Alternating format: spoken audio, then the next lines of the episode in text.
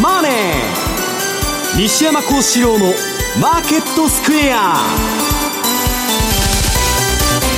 こんにちは西山幸四郎と。こんにちはマネースクエア津田高光と。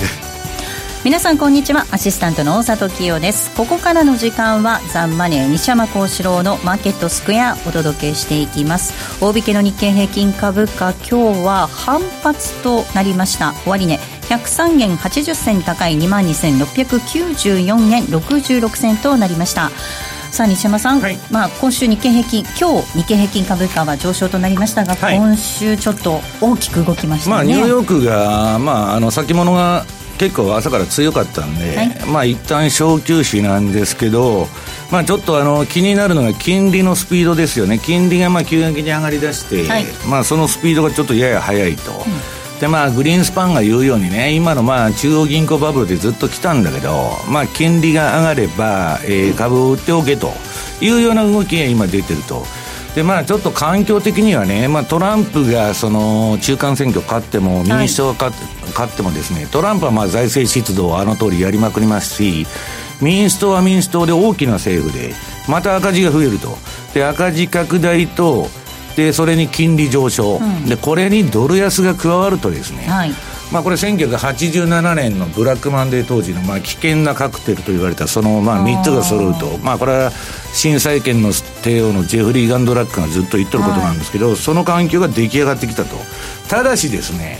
えー、まだそのインフレになってませんので、うん、そのインフレにならない限りはまあ完全にバブルのその息の根が止まるということはないわけでまだいくらでも延命はできるんですけどちょっとまあ10月という季節性も合わせてですねえー、荒れてるなという感じですね。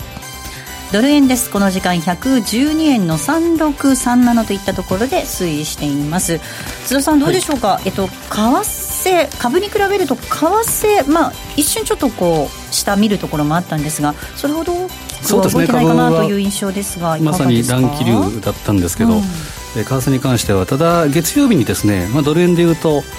えー、ボリンジャーのプラス1シグマを割り込んだということで、はい、一応バンド崩れということではい、で今下値を試しているようなところですけど、うん、逆にあの株がこれだけ荒れてるもしくは来週いろんなイベントがありますけど、はい、まあ、円高フローっていうのがいつ起こってもおかしくないなというふうな、うん、やっぱりシートベルトといいますかそういう準備だけはしておきたいなというふうに思いますね。えこの後のコーナーでもお二人にたっぷりとマーケットについては語っていただきましょう。さあこの番組では YouTube でも同時に配信をしておりまして皆様ご覧いただけるようになっております。え資料もご覧いただきながらぜひお楽しみください。え動画については番組ホームページの方からご覧ください。またリスナーの皆さんからのコメント質問もお待ちしています。投資についての質問など随時受け付けておりますのでこちらもホームページのコメント欄からお寄せください。ザ・マネーはリスナーの皆さんの投資を応援していきます。それではこの後午後4時までお付き合いください。この番組はマネースクエアの提供でお送りします。お聞きの放送はラジオ日経です。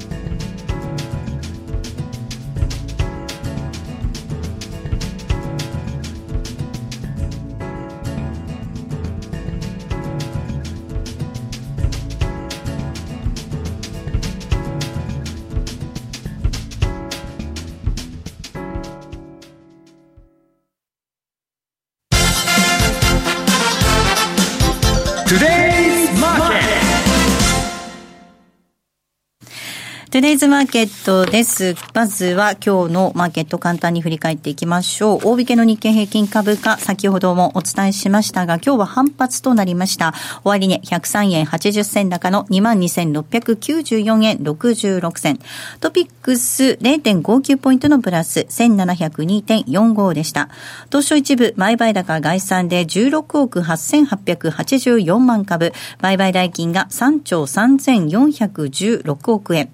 値上がり銘柄数が1130、対して値下がりが926、変わらずは53銘柄となりました。東証一部売買代金のランキングトップソフトバンクグループです。2位にファーストリテイリングが入っています。3位がソニー、4位が任天堂、5位に三菱 UFJ、以下トヨタ、東京エレクトロン、ファナック、三井住友、資生堂と続いています。えトップのソフトバンクグループ、今日はしっかりでえー4%以上の上昇、441円高の9976円でした。為替の動き確認します。ドル円がこの時間？112円の30銭台での動き3536です。ユーロ円が130円の1924。そしてユーロドルが1.159093あたりでの動きとなっています。では、マーケットのポイント、津田さんからです。お願いいたします。はい、まあ、今週は何といっても、まあ、株の方で中心に大荒れになったと。で、その要因っていうのを、まあ、例えば3つ挙げてみると、まあ、1つといいますか、まあ、一丁目一番地っていうのは、米国債の金利。えー、10年債利回りが、えー、5日に3.23%。あと、ガンドラック氏なんかよく3年、えー、30年債。うん、3.25。3.25、うんまあ、このあたりが、えー、とにかく、まあ、金利上昇、株価下落っていう、まあ、教科書的なフローになったなと。で、金利上昇のリスクについては常々、えー、ガンドラック氏は、えー、金利上昇は重大であると。で、金利上昇が続けば株式相場にとって大問題になると。これ前々からやっぱ言ってたと。うん、正月から言ってましたけどね。言ってましたね。えーで、金利上昇に伴う住宅、特に住宅仕様っていうのは、ここ最近ですね、えー、非常にやっぱり低迷してたと。住宅株がボロボロですからね。ねこのあたりがやはり、えー、やっぱり、えー、来たなと。その他、資産、えー、市場の圧迫経済に大きな打撃となり得ると、ずっと計画、えー、警告してたという通りになりました。で、足元では昨日発表された、えー、9月の CPI コア指数、これが予想よりも下回ったということ。で、あとはち、えー、9月の中古車トラックの販売、えー、件数。えー、これが前月比3%減、これは15年ぶりの大幅な落ち込みになったと。で、新車も4月以来の落ち込みであるマイナス0.1%。うん、で、えー、大きいのがですね、あとは被服費、服、服に使う8月のえー、お金、これが、えー、マイナス1.6%、これが約70年ぶりらしいんですね、統計。あの原油が上がって、ガソリンが上がってますんでね。そうですね、あとやはりこういった服、被服なんていうのはですね、やっぱ景気一番この、まあ、最前線というか、そうですね、ちょっと良くなりゃ買いたいですし、うん、悪くなりゃ抑えようか、うん、これがあの百貨店のシアーズがチャプター11っていうふうな報道もありましたけど、やっぱりそういった影響もあるのかなというところがありますね。で、こういった住宅とか車、あと服、そういったもの、生活に根ざす第一線のものが、えー、バラ色一色というわけではないと。い。うところから、やはり、えー、今の株式相場のですね、まあ、一端が見えるのかなという気がします。で、えー、あと2点目っていうのは、米中関係の悪化、はい、これがやっぱ大きいかなと、はい、でペンス副大統領が4日、異例の中国共産党批判、中国批判というかですね、あれ大きかったみたいですね。共産党批判、北京というような言い方をしてました。うんで、その後ですね、ポンペオ国務長官と王毅外相の、えー、まあ、えー、米中会談、これは事実上の決裂になったと。で、今まで貿易戦争というふうになってましたけど、政治的な問題にもなりかねないと。で、しばらくはこのペンス発言というのが、えー、火種になって、えー、大引く形になりそうだと。で、えー、その前、7日には中国人民銀行が預金準備率引き下げを実施して、うん、えー、事実上の、えー、人民元の切り下げを行ったと。でそうすると、来週、日にちでいうとまだ未定ですけど、15日とかいう話、月曜日。月曜日えー、これで、えー、為替報告書が、えー、出る財務省で。はい、で、為替操作国ということになればですね、えー、まあ、ブラックマンデーなのかどうか分かりませんけど、まあ、ならんちゅう話が前評判で報道されてますけどね、えーまあ、11月にまた米中会談があるとかいう話がありますが、うん、そのあたりはやはりニュース、ヘッドライン等々に注意したいところですね。為替操作国ってどこも引っかからないんですよ。クリントン時代にそういうの作って、どこも対象に当てはまらないようにしてるんで、ただまあ政治的にはもうそのガチンコでね、ですねえー、起点でちょっと警戒されてるということですけどね。日にちでいうと、もうそそろそろ中間選挙ということですから、ポイントも欲しいということで動いてくる可能性があると。うんうん、で、あと3つ目っていうのは、10月の季節的な特性、やっぱり10月はこういったことが多いと。はいで、前回お邪魔させていただいたときに,、えー、にですね、金星逆行現象、はい、10月6日からという話があって、そうですね。で、これはまさにですね、えー、メリマンサイクルで10月前半が為替株のその転換需要変化日だという話があって、まあ本当にこれは、えー、来たのかなという気はするんですが、またしばらく11月16日まで金星逆行は続くということもありますし、まあ一番やっぱり来月11月6日っていうのが中間選挙、大きなイベントがあります。えー、このあたりは、えー、しばらく、えー、見ときたいなと。で、気になるところはチャートはニューヨークダウ、えー、S&P、あとナスダックともに冷やして200日移動平均線割り込んでるというのがあるので、あるのでちょっと潮目が変わってるかなと、変わりつつあるかなということで、引き続きやっぱり来週以降も注意したいというところですね。えー、では西山さんにお話を伺っていきたいと思います、はい、まあ、今津田さんからもお話がありました3つ要因を挙げていただいておりますがさまざまありつつ調整まあ、あの複合的要因なんですけど、まあ、一つはさっき言ったように、金利上がっとるということで、まあ、それがまあ、あの、一番ボディーブローのように効いてきたと。で、もうこれね、あの、今週株下げるんじゃないかっつって、我々のファンドの間では結構話が出回ってて、で、まあ、あの、今週はまあ、今週っていうかまあ、今週もそうですし、今月もちょっと注意した方がいいと。いうのはもう、あの、ラッセルが全然上がらなくなっちゃって、小型株指数、ラッセル2センチのが、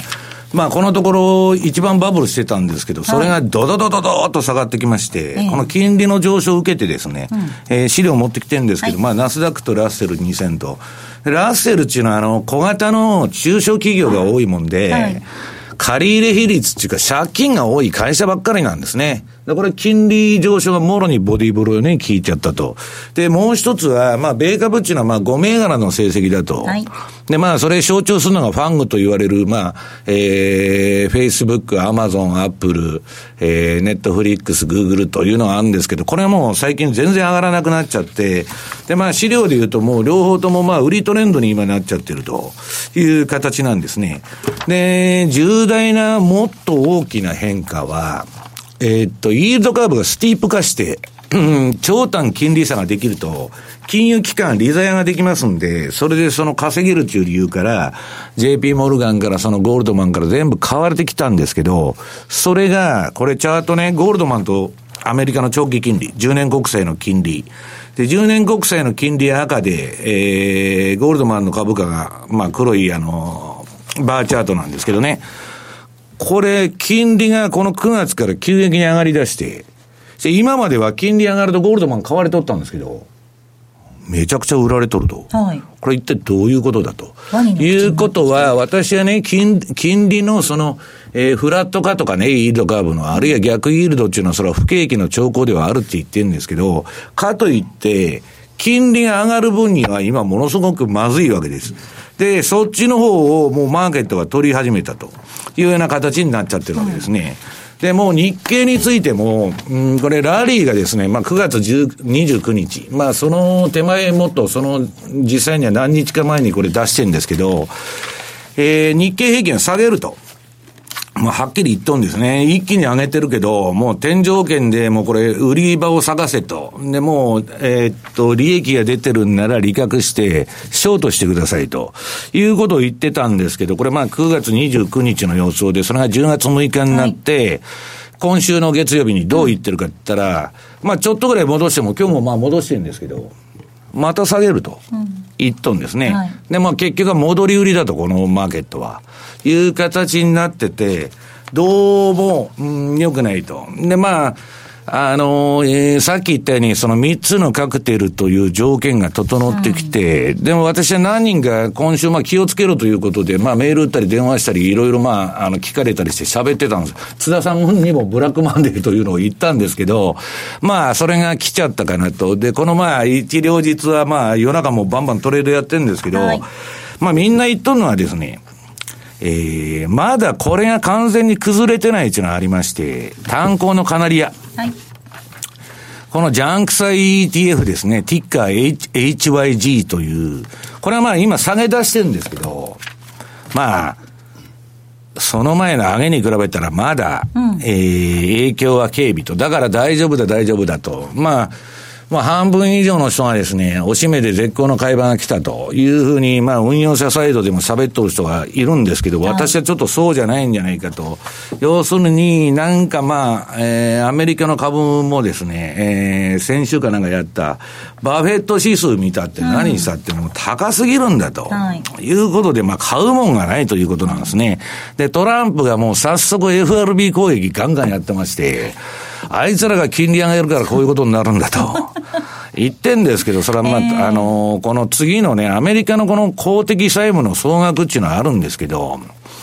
これ、これだけ借金がもうこれからうな、もうこれ民主党になっても共和党になってもそれは変わりません。で、中国攻撃だって中国のおかげでアメリカがダメになってる中って思ってる、感情的に思ってる人は民主党にもたくさんいて、これも変わらないんです。で、貿易戦争のその結論っていうのは勝者がいないわけですから、アメリカだけ一人勝ちしてきたっていうのは、私は成り立たないとどっかアメリカにも来るぞと。で、今ね、世界株のインデックスとアメリカのインデックス見ると、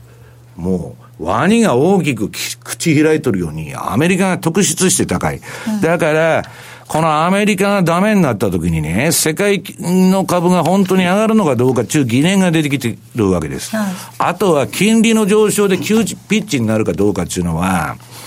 えー、っと、この中国の外貨準備高。はいまあ、これがですね、あの、今、まあ、人民元安誘導みたいな、この前しないって言ってて、いきなりあの、金利下げたんで実質そうじゃないかと。と、今度はですね、中国から資金流出になると。で、外人も香港経由で、まあ、株を売ってきたと、中国株を。で、やばいっていう話になってるんですけど、これどっちにしたってですね、貿易戦争やってて、中国の黒字が減ったら、米国債の購入額が減ってくるわけです。うん、で、これも金利をまあ、えー、上げるというか上昇させるですね、要因になってると。で、今ね、まずいのは、えー、っと、私はね、その、この、まあ、いろいろ、まあ、えー、相場関係者とか、いろんな人が、まあ、1908、えー、あ、2007年の、サブプレームの時に似てるっていう人が、まあ、ラジオ関係者でも、まあ、比嘉さんなんかも言ってるんですけどね、いるんですけど、私はサブ、2007年の時は、ベアスタンズとかパリバの問題から始まって、サブプライムローン問題に行って、最後リーマンの倒産まで行くんですけど、あれはね、もう危ない危ないという情報が山ほど出てた。で、むしろ今の相場は、相場崩れる時ってある日突然じゃないかなと思うんです。で、それは何かっつうと、ブラックマンデーの環境に似てる。あの時はなんでこんな下げてるのかさっぱりわからなかった。下げの理由がわからないで下げてるという流動性パニックが起こったと。で、えー、まあ、ブラックマンデーの時のその、チャートを持ってきてるんですけど、はい。これまあ、ロバート・プレクターっちゅう、まあ、エリオット波動の第一人者ですね。まあ、あの、チューダーファンドのポール・チューダーの友達。まあ、これが、えー、えー、なんだ、ニューヨークダウが当時3000まで、えー、行くと当時っていうか78年に3000まで上がるんだと、ニューヨークダウは。こいつは頭おかしいんじゃないかと。な、上がるわけないと。みんなに笑われとった。と、これ3000近辺近辺まで上がってきた。で、この年に弱気転換しまして、まあ、暴落予想を出したんですね。はいしたら、まあ、めちゃくちゃに下げたと。うん、で、まあ、これはまあ、今週レポートかかあの書きまして、放送でやってると時間がないんで、まあ、レポートの方を読んでいただきたいんですけど、まあ、ジョージ・ソロスの売りですね。時給的には、まあ、ポートフォリオインシュアランスの売りとか、ドイツの金利が上がったとか、何とか言ってるんですけど、ジョージ・ソロスが SP500 とか日経で大量の買いポジションを持ってて、それぶん投げたために、もうむちゃくちゃな相場になったっていうのは、まあ、当時を。グマンデーの時、うん、はい。要するに、先物の価格の方が現物より安くなっちゃってるみたいな。えーえーまあ、めちゃくちゃな、だから、その、まあ、下げというか、まあ、パニックだったわけですけど、でね、この87年の環境はそんなやばかったのかと、うん、今になって振り返ってみますと、はい、これアメリカのね、純債務残高っていうのがあるんです。GDP 比の。うん今から思うと87年の水準なんちゅうのは、まあ、アホみたいなもんちゅうか、可愛いもんで。はい今や借金付けですよ。そうですね。で、これチャートの関係でね、まあ、マーク・ファーバーさんのレポートから借りてきたんですけど、2012年までしか出てない。うん、こっから今また上がり続けてる。はい、で、次にはね、米国の証拠金、えー、債務残高と、もうみんなレバレッジかけてバンバン、借金投資やってますんで、これがですね、まあ、危険水域 2%GDP の、対 GDP 比で超えるとやばいと言われてるんですけど、うん、もう3%超えとると。で、87年当時はどうだったのかって言ったら、まあ、今の不健全なマーケットに比べて、極めてね、低レバレッジで、えー、安心な環境だったと。それでもあんなことが起こってると。だから今、人たち、ことが起これば、何が起こっても、おかしくないような中でやってるということは頭に置きながら別に買うなって言ってるわけじゃないんですよ。そういう環境にあるということを頭に入れてストップを置いて、しっかり資産防衛していくと。で、まあ次がですね、例のバフェット指数、このところバフェット指数取り上げてるんですけど、これはまあ、計算の算出方法によって何をまあ株の中に入れるかによってかなり、まあ違ってくるわけですけどね。うん、歴史的に見て、これ1925年から、まあ去年までのバフェット指数が出てる。はい、めちゃくちゃ割高なんです。で、IT バブルの時の、要するにバフェット指数に今迫ってると。で、100超えたらバフェットが割高だって言ってるのは、まあ150超えてると今。はいえー、でね、IT バブルの時っていうのは皆さん、その IT 企業、ドットコムという名前がついてある企業だったらもう何でも買いだと。バンバンバンバンバブルやって、バブルっていうのが分かってたわけです。乗ってる方もバブルだと思って乗ってた。ところが今は、えー、ゼロ金利とかマイナス金利、あるいは QE のおかげで、全セクターが全部持ち上がってんで、誰もバブルだと認識してないんで、PR が安いだとかなんだとか、まあいろんな理由つけてなんか買いの材料を探してくる、こうとしてるんですけどね。これバフェット指数が150ってことは、通常は GDP が上がると。景気がいいと。だから株が上がると。これは健全な姿ですよ。うん、GDP が上がってないのに株だけ上がってるから、バフェット指数が上がっていくんですよ。で、これはね、やっぱりちょっと注意した方がいいんじゃないかなというのがね、まあ我々運用者の中でどっかちょっと頭の片隅に入れておかないといけないぞということになってるわけですね。うんあの、先ほどジョージ・ソロスとブラックマンデーの時の話がありましたけれども、はい、今回も、あの、自社株買いのブラックアウト期間だったとかって、そこを狙ってきたなんていう話もあるみたいなんですけど。それはね、需給的にはまあ1兆ドルの自社株買いがあるんで、うん、それは大きい要因なんですけど、じゃあその自社株買いのブラックアウトが済んだらまた変わってくるでないかっていう需給要因があれば問題ないんです。はいえ。ー、だから、えー、基本的にやっぱ金利のね、この9月のその上昇から、うん、えー、金融株が上がらなくなったということは、はい、いよいよ実体経済に、この長期金利、あるいは超長期金利が影響を、えー、私は持ち出したんじゃないかという気がしとるんですよ。うんはい、で、まあ、グリーンスパンがね、うん、金利が上がったら株売っておけと。うん、まあ、債券が最大のバブルなんだと。史上最大、はい、最大のバブルですよ。金利ゼロなんちゅうのは世の中の常識の拉違いにあるわけですから、うん、ただそのバブルがね、一旦崩れちゃうと、はい、えー、っと、これジェイミー・ダイモン、JP モルガンの、うん、彼がまあ、長期金利4、5%いってもおかしくないと。で、あの、新債券の帝王に至っては、6%いってるわけでしょ。今の金利でね、長期金利本当6%も上がるのかよってみんな笑ってんですけど、いやー、わからんぞという雰囲気がですね、えー、今出てきてるということで、うん、で、えー、っと、どっちにしたってね、私はまだインフレになってないから、まあ昨日もね CPI 出たんだったっけ、うん、予想よりまあ低いとか言って、はい、まあなんだかんだ言って戦争がないんでね、なかなかインフレにはならないし、IT かロボット化でならないんですけど、そうは言いながら、トランプがやってる政策っていうのは全てインフレにつながってるわけですから、ちょっとその、注意した方がいいのかなというのがですね、じわーっと効いてきてるなということですよ。だから、えー、この相場というのは、その、まあ、例年なら10月末に買って年末まで上がるというパターンがあるんですけど、むしろね、今ちょっと出てるのは10月今ドカーンと一回来たから、一回戻して、もろの B 入れて、で、11月半ば頃までダメなんじゃないかというのがね、私の周りでは結構そういうことを言う人が多いんですけど、まあ、とりあえずその皆さん、えっ、ー、と、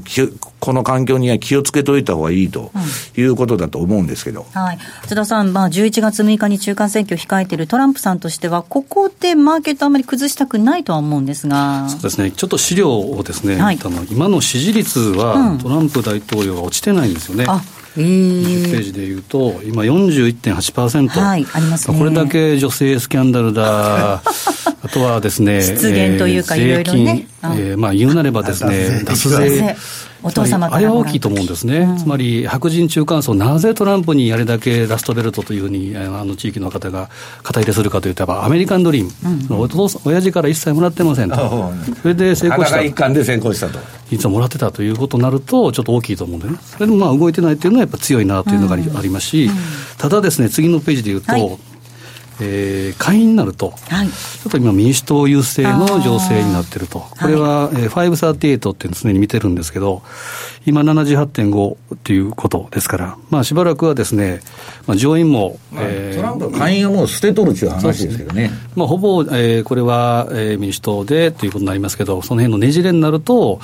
えー、いろいろまた問題が出てくる可能性というねじれならいいんだけど、上院で負けちゃうと、うん、彼は弾劾のリスクを抱えてるんですよ。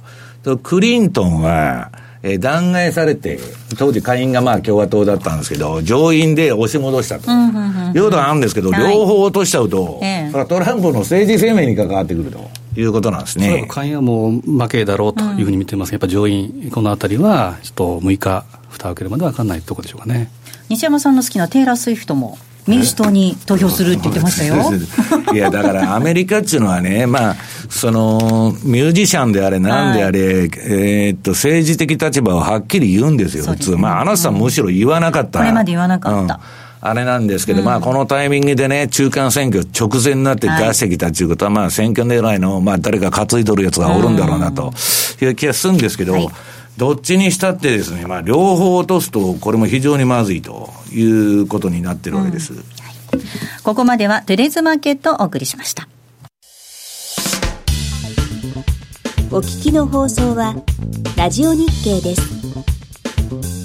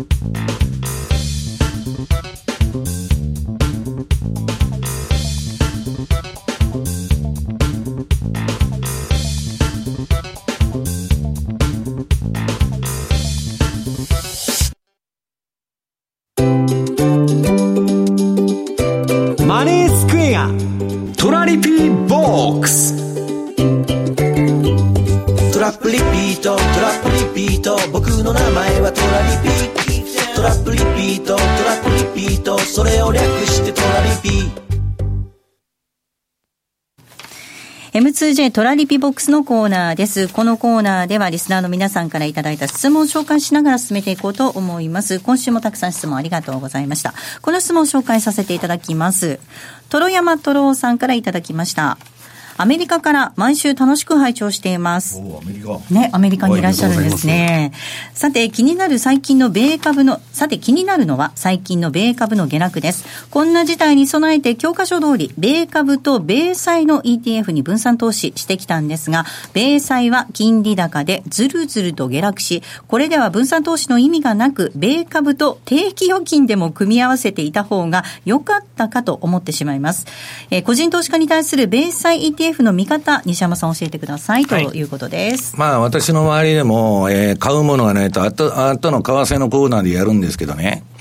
えー、っと、株はこんだけ落ちてるのに全然為替動いてないじゃないかと、うん、もう眠たくなってくると、はい、動かないですよ、ね、なんだこれという話が多いんですけど、はい、それはね、通常米株が、えー、売られると、ブラックマンデーの時もそうだったんですけど、うん、債券がめちゃくちゃ質への投資、はい、フライトクオリティで買われて、金利が低下するっていうのは、教科書通りの動きなんです。で今、変なインフレ懸念が出ちゃって、原油も上がってる。で、トランプはばらまく。民主党もね、なんか大きな政府になりそうだと、下院にとっても。そうなると、米債も買いにくいと。いうことなんです。で、大体テクニカル的には高値抜いてブレイクアウトしとるんですから、上がりやすい環境にあるわけですよ。で、米債が売られない、米債が買われなくて金利が下がらないんで、ドルとかその FX の相場動きようがないということなんです。ただ、今後株がこれ下がってくればですよ。はい、遅れて、円高になると、うん、いうのがいつものパターンなんです。うん、で、まあ、えっと、質問はね、現金が一番いいというのは、まあ、えー、っと、今ね、やるもんがないんで、まあ、現金つっても、ファンドの場合ね、3ヶ月未満の、まあ、短期債買っといたり、い。ろんな、まあ、やり方があるんですけど、あるいはアメリカの会社っていうのは日本と違って、証拠金に金利がつきますんで、証拠まあ、金利って言ったって、今、ゼロ金利のこの時代ですから、ビビたるもんなんですけど、昔はでかかったんですよ。はい、えー、来ボマイナスいくらかの金利をつけてくれるわけ、証拠金に。で、日本の証券会社がいつまで経っても金がたまらないのは、株が止まると全部銀行に金がいっちゃうんです。金利つかないから。はいだから、その金利がつかないということで、証券会社が金融機関に、まともな金機関になれないんです。昔から、昔からそれを言ってるんですけどね。で、それはまあ、あのー、日本の金融行政でダメだということになってんであれなんですけど、まあ結局ね、今現金というのも、このバフェットが言ってる11兆円彼は持ってるんですよ、はい、現金を。で、このね、バフェット指数の皆さん150っていうのはいかに高いかっていうのは、あのー、1989年12月の日本のあの大バブル、はい、あんなもん100年に1回のバブルですよ。世の中霞食って生きとったと、いうバブルの時でも、まあ、詳しいパーセント忘れてましたけど、120とかね、そのぐらいだと思うんですよ。対 GDP で。今の150っていうのはね、どんだけ高いんだと。いうのが私なんかの実感なんです。だから、えー、っと、何をもって高いか安いかなんていうのはね、その人のその見方によって、大体、あの、軽量経済学なんていうのはまあ、説明しようと思ったらそのように資料作れますんで、いかようにもまあ、あのー、説明ができるんですけど、ちょっとね、高すぎると。だから、その現金で分散するっていうのは、はい、えー、っと、あれなんですけど、ただ、変な国の現金だと、インフレになると、そうですね。通貨安になっちゃうから、はい、これもまあ、難しい。まあ日本の場合今のところ大丈夫なんで、その、まああんまりインフレになりそうにもない環境なんでね、現金っていうのはまあ一つの、えー、考え方。で、米債 ETF、個人の米債の ETF は、はい、えー、っと、今後もし、その先ほどから言ってるブラックマンデーみたいなことが起こればですよ。米債は買われます。最終的に買われますから、ヘッジの機能としては、金よりも持ってる。だから、ポール・チューダーっていうのはね、そのブラックマンデーで、まあ、一躍名を上げて、大、えー、投資家になったんです。で、その時に彼が持ってたポジションっていうのは SP500 の売りと、えー、米国債のロング買い、金利低下にかけたと。うん、で、その両方で儲けて、87年に100%。うん、で、当時、同じ87年に運用やっとったのがラリー・ウィリアムズで、ラリーは、えー、っと、うん、87年に2万パーセントを超えるトレードコンテストに参加して、2万パーセント超えてたんです、パフォーマンスが。で、ブラックマンデーが起きて、1万1000パーセントに下がっちゃったと、まあそれすごいドローダウンじゃないかっていう話なんですけど、まあそういう逸話もありましてですね、とにかく、えー、米債はね、究極的には、買われる場面は私は来るんじゃないかと思うんですけど、買われる前に、ドーンと逆行っちゃうと、うん、先物とか CFD でやってると、これポジション切らなきゃしょうがないんです。はい、だまあ ETF とか現物でやってる限りはね、まあ、ポートフォリオ的なヘッジの、えー、機能は、まあ、将来的には果たしうるんじゃないかと私は思ってるんですけどね。うん、津田さん、これ、株式、債券、それから通貨も含めて分散なふっていうのはどうなんでしょうかね。そうですね、なかなかその 分散っていうのはですね、うん、えー、まあ、人、いいという人もいますし、うん、え分散は本当はありえないという、うん、えー、方もいてですね。はい、全部売りになっちゃうから。そうですね。特に黒線っていうのは、特にこれ分散にはならないですから、まあ、その中でいうと、大きなやっぱりショック相場になるときに、今、西山さんおっしゃいましたけど、やっぱりそこでポンと上がってくるのが、まずやっぱゴールドなんですよね。うんうん、それで現物をちょっと持っておくっていうのも一つなのかなとは思いますけどね。はいさあ、ではここでセミナーのお知らせです。大阪セミナーのお知らせなんですが、11月3日土曜日12時30分からです。阪急梅田駅から徒歩6分のアプローズタワーで FX と、えー、FX をテーマにしたセミナーを開催いたします。講師は現役ファンドマネージャーの西山小城さん、それから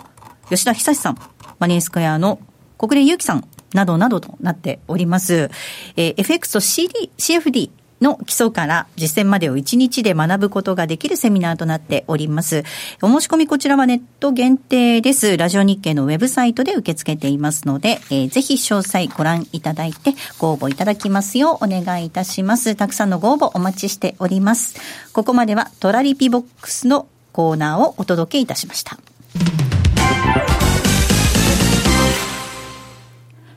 オリジナル注文トラリピでおなじみ、そして金曜夕方放送、西山幸四郎のマーケットスクエアリスナーの皆さんには馴染み深い FX 会社、マネースクエアでは現在、新規講座開設キャンペーンを実施しています。12月31日までに新規講座申し込みを完了し、2019年1月31日までに初回ご入金とキャンペーンエントリーをされた方には、書籍、実践 FX トラリピの教科書をプレゼント。さらに、期間中の新規成立高に応じて最大6万ポイントのマネースクエアポイントをプレゼントいたします。マネースクエアポイントは、マネースクエアに口座をお持ちの方だけがご利用できる独自のポイントサービスで、ポイント数に応じてギフト券やグルメなど様々な商品と交換することができます。また、マネースクエアが特許を取得しているオリジナル注文、トラリピの手数料が無料になり、あなたの資産運用がより手軽に始めやすくなりました。まだ口座をお持ちでなくて、マネースクエアやトラリピが気になるという方、ぜひキャンペーンをご活用ください。キャンペーンの詳細は、ザ・マネー番組ウェブサイトのマネースクエアキャンペーンバナーをクリック。株式会社マネースクエア金融商品取引業関東財務局長金賞番号第2797号当社の取扱い商品は投資元本以上の損失が生じる恐れがあります。契約締結前交付書面をよくご理解された上でお取引ください。お聞きの放送は、ラジオ日経です。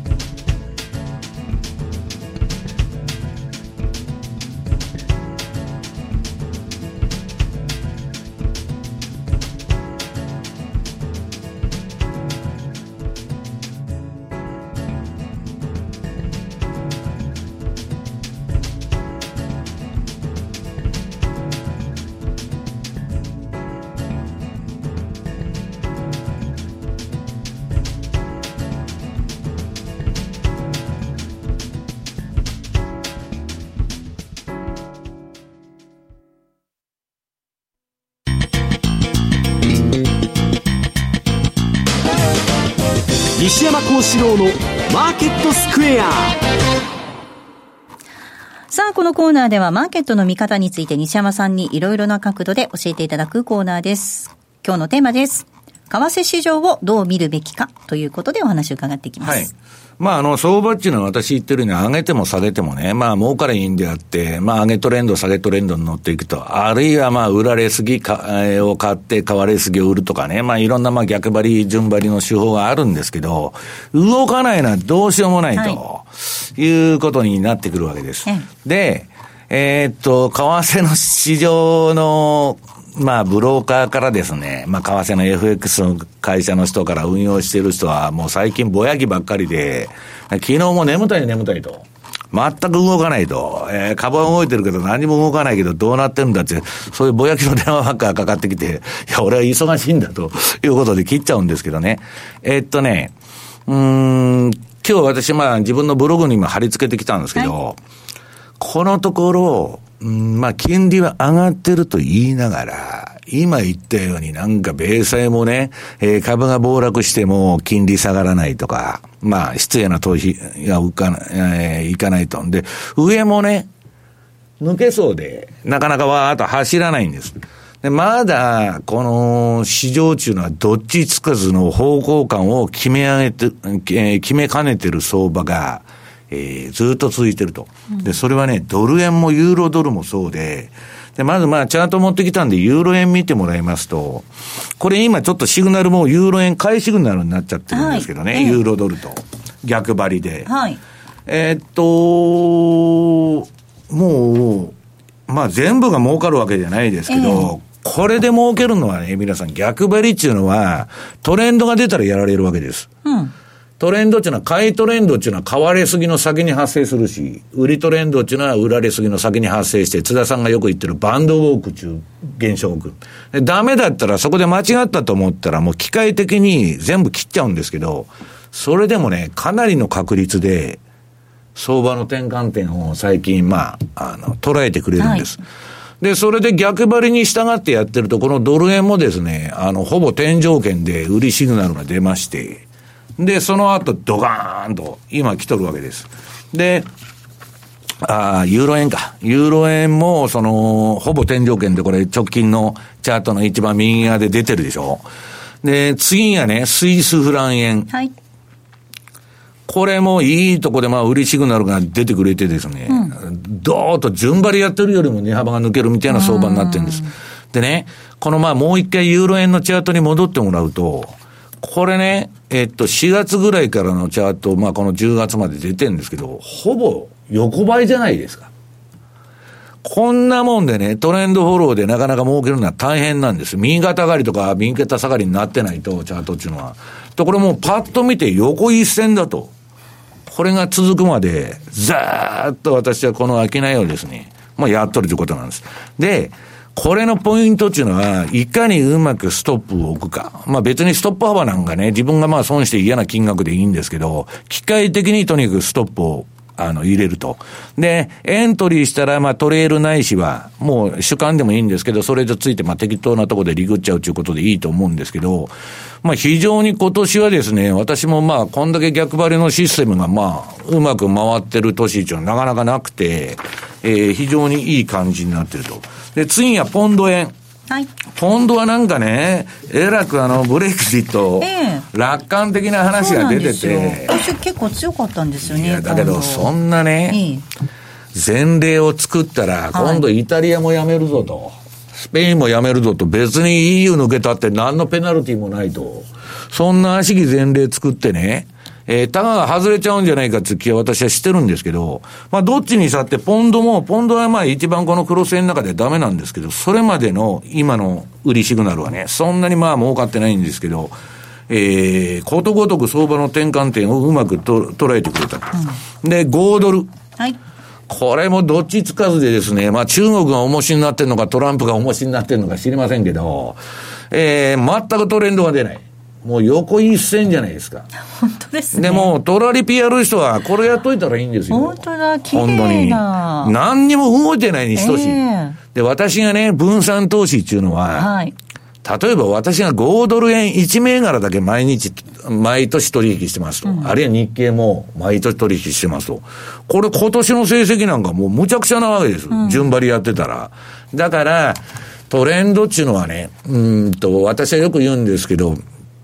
損はサイエンスで、儲けっていうのはアートなんだと。うん、儲けの計算できないと。うん、ということは、運に、その、頼る部分も大きいわけです。その、その年いくら儲かるかっていうのは。ということは、何が上がるか下がるかわからないんで、はい、要するに、多品目を売買しないとダメだったんで、うん、さっき言ったように、私分散投資してますと、ポンド円とユーロ円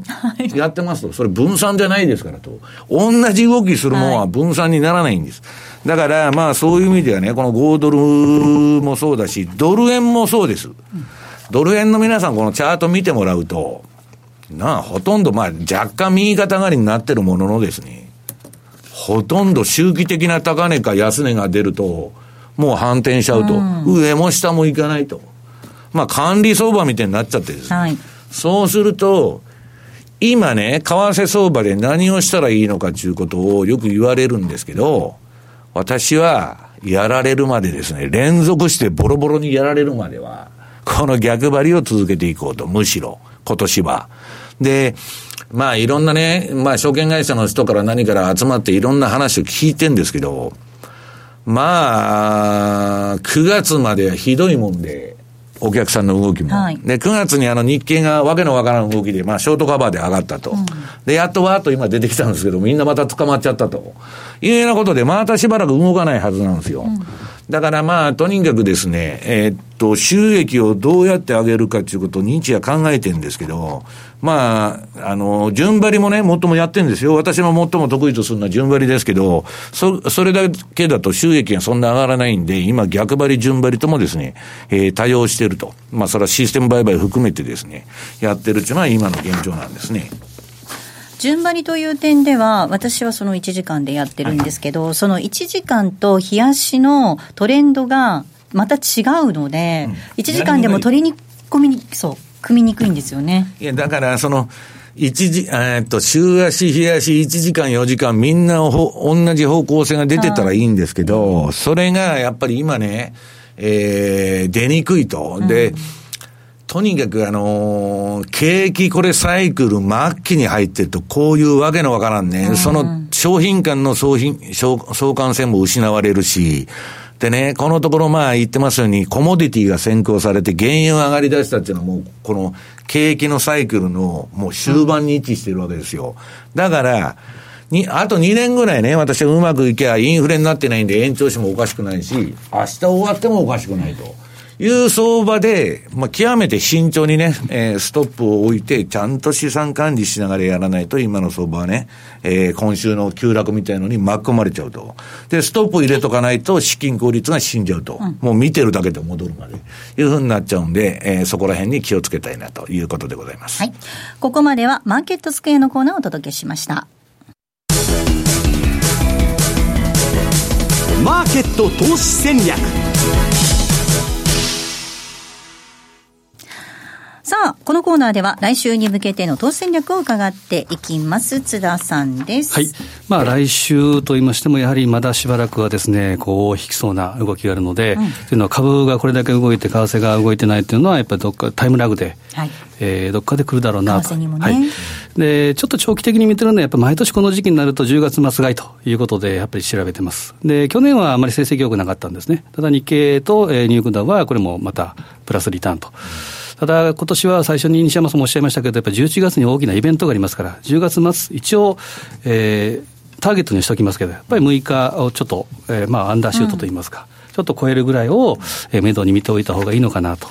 いうふうに思います。それが大戦略。はい、で、足元で言うと、やっぱり逆張り。逆張り。で、面白いのは豪ドル円、ちょっとチャートを用意しましたけど、うんはい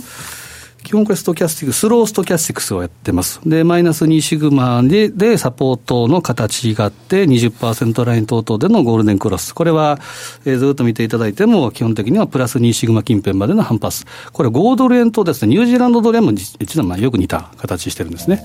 このあたりクロス円で、えー、まあ、打診買い、今日のレポートに迎えてきまきましたけれども、打診買いなのか、もしくはさっき言ったように、えー、大きこれだけのレンジ相場ですから、まあ、本当にトラリピを仕掛けて、もうじっと待っておくということでもいいと思うんですね。で、えーまあ、5ドル円、ニュージーランドドル円、あとはユーロ円。ユーロ円の、これも逆張り。もうトレンド出ませんよね。出ませんね。これは、えー、まあ、これも打診買い。まあ、えー、21のボリンジャーバンドの今、マイナス2っていうのが、129円の23ですから、まあ、そのあたりっていうのは、下値固めのラインかなということで、これも打診買いで、上もそんなに狙わない、プラス2でいうと133ぐらい。ちょっと細かなトレードを仕掛けていくというのがいいかもしれませんね。えー、この時間ユーロ円が132円の2833です。オーストラリアドル円ですが70あ80円を伺う動き79円の後半から80円にかけての動きとなっています。ここまでは投資戦略のコーナーをお届けいたしました。さてお送りしてまいりましたザンマネー西山幸四郎のマーケットスクエアそろそろお別れの時間です。今日ここまでの相手は？西山幸四郎とマネースクエア津田隆光と本里清でした。さようなら。この番組はマネースクエアの提供でお送りしました